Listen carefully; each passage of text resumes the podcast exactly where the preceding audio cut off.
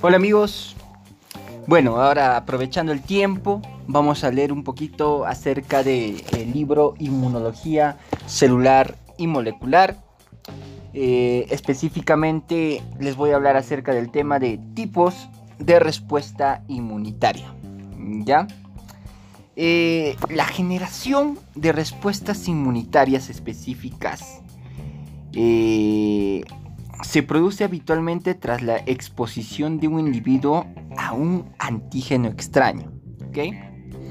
El tipo de inmunidad inducida por este proceso de inmunización es denominado inmunidad activa, porque el individuo inmunizado desempeña un papel activo en la respuesta al antígeno. La inmunidad específica también puede ser conferida a un individuo transfiriéndole células o suero de un individuo previamente inmunizado. El receptor de esta transferencia adoptiva se vuelve inmune frente a ese antígeno en particular sin haber estado expuesto nunca a él o sin haber respondido nunca a ese antígeno. Por lo tanto, esta forma de inmunidad se llama inmunidad pasiva. Entonces tenemos estas dos, ¿no? La inmunidad activa y la inmunidad pasiva. Bueno, la inmunización pasiva es un método útil para transmitir rápidamente resistencia sin tener que esperar a que se ponga en marcha una respuesta inmunitaria activa. Por ejemplo, la inmunización pasiva frente a a veneno de serpiente gracias a la administración de anticuerpos de individuos inmunizados es un tratamiento que puede salvar la vida en casos de mordeduras de serpiente potencialmente letales, dice. Dicen esta obra. La técnica de la transferencia adoptiva también ha ayudado a definir los diferentes tipos de células y moléculas que son los mediadores responsables de la inmunidad específica. Bueno, desde el punto de vista clínico, la inmunidad no puede ser medida por las células o por los anticuerpos que son transferidos, ni comprobando la resistencia de un individuo a la infección.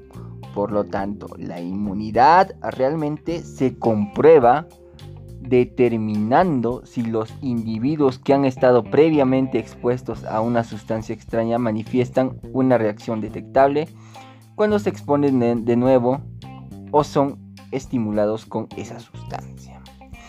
Esa clase de, reacción es indicativa de sensibilidad al estímulo. Y los individuos que han estado expuestos a esa sustancia extraña se dice que son o que están sensibilizados. Bueno, a las enfermedades causadas por reacciones inmunitarias anormales o excesivas, se les llama enfermedades por hipersensibilidad. Las respuestas o las respuestas inmunitarias específicas se clasifican en dos tipos, según el componente del sistema inmunitario que participa en la respuesta.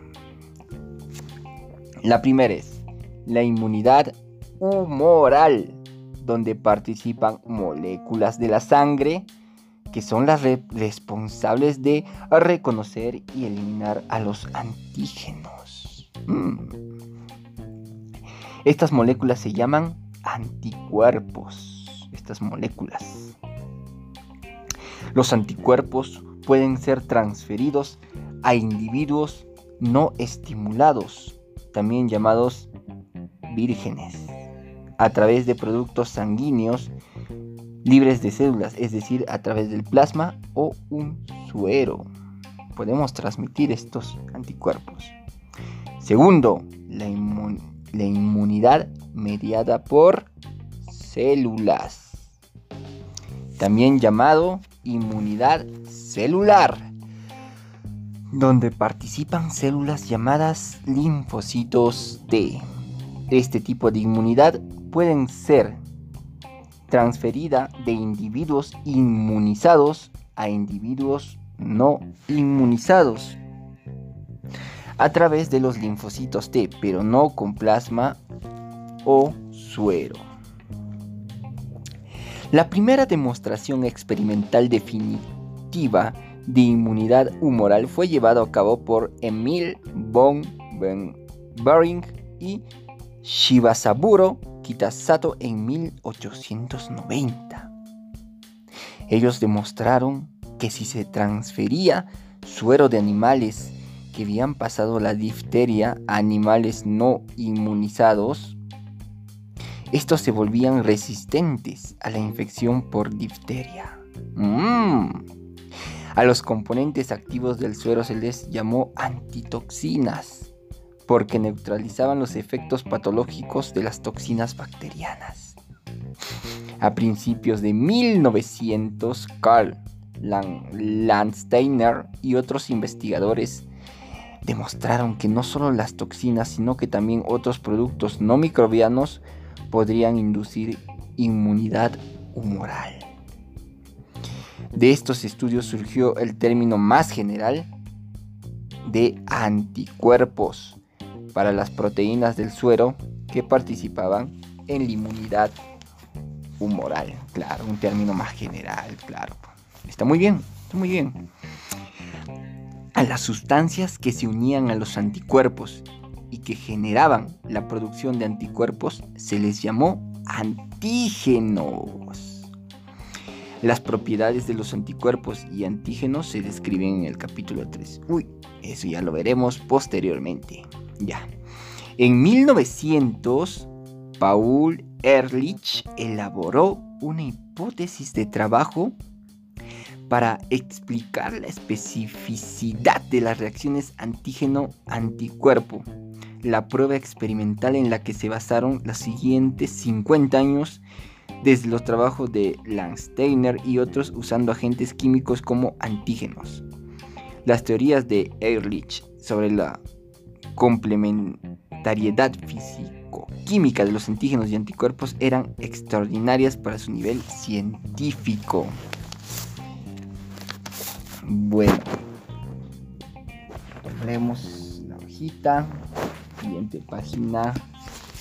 Y este énfasis sobre los anticuerpos dio como resultado la aceptación general de la teoría humoral de la inmunidad, según la cual la inmunidad estaba mediada por sustancias presentes en los fluidos corporales. Humores la teoría celular, celular, ojo, de la inmunidad que afirmaba que las células del huésped eran los principales mediadores de la inmunidad fue inicialmente definida por Elie Metnikov. Su demostración de fagocitos rodeando una espina clava en una larva translúcida de estrella de mar publicada en 1893, fue quizás la primera evidencia experimental de que las células respondían a los cuerpos extraños. Las observaciones de Sir Almroth Wright al inicio de 1900 de que factores presentes en un suero inmune mejoraban la fagocitosis de las bacterias, proceso conocido como opsonización. Apoyo la creencia de que los anticuerpos presentaban, preparaban a los microorganismos para ser ingeridos por los fagocitos. Estos celularistas, mm, esa palabra, fueron incapaces de demostrar que la inmunidad que proporcionaba protección específica podía estar mediada por células. Bueno. En 1942, Landsteiner y Merrill Chase publicaron que se podían transmitir reacciones cutáneas debido a diferentes agentes químicos, un tipo de hipersensibilidad, a animales no inmunes con células de animales específicamente inmunizados. Mm, interesante, pero no con suero la teoría celular de la inmunidad se estableció firmemente en los años de 1950, es decir, mm, hace 70 años, cuando George McCaines mostró que la resistencia a una bacteria intracelular, la listeria monocitogenes, podía ser transferida con células pero no con suero. Ahora sabemos que la especificidad de la inmunidad celular se debe a los linfocitos que a menudo actúan conjuntamente con otras células como los fagocitos para controlar o eliminar a los microorganismos. Los linfocitos, queridos amigos. Bueno, la transferencia adoptiva de la inmunidad específica es una de las principales técnicas en el análisis de las respuestas inmunitarias. Ahora puede ser complementada por experimentos in vitro, en lo que las células del sistema inmunitario pueden ser estimulados por antígenos concretos y se pueden evaluar la puesta en marcha de respuestas inmunitarias específicas. Mm, interesante, mucho mejor. Como se expondrá en próximos capítulos, esta clase de estudios ha demostrado que la inmunidad humoral y la inmunidad celular están mediadas por respuestas a distintos tipos de linfocitos. Las células de la inmunidad humoral son los linfocitos B, los cuales responden a la presencia de antígenos extraños transformándose en células productoras de anticuerpos mientras que los linfocitos T son los mediadores de la inmunidad celular. La inmunidad humoral es el principal mecanismo de defensa contra los microorganismos extracelulares y sus toxinas, ya que los anticuerpos se pueden unir a estos y ayudar en su eliminación. Por el contrario, los microorganismos intracelulares, como los virus y algunas bacterias, sobreviven y proliferan dentro de los fagocitos y otras células del huésped, donde son inaccesibles a los anticuerpos circulantes. La defensa frente a este tipo de infecciones corre a cargo de la inmunidad mediada por las células, que funciona favoreciendo la destrucción de los microorganismos que se encuentran en los fagocitos o favoreciendo la muerte de las células infectadas in, in, interesante. Bastante interesante. Bueno, eso es todo para este audio, amigos. Nos vemos en un próximo.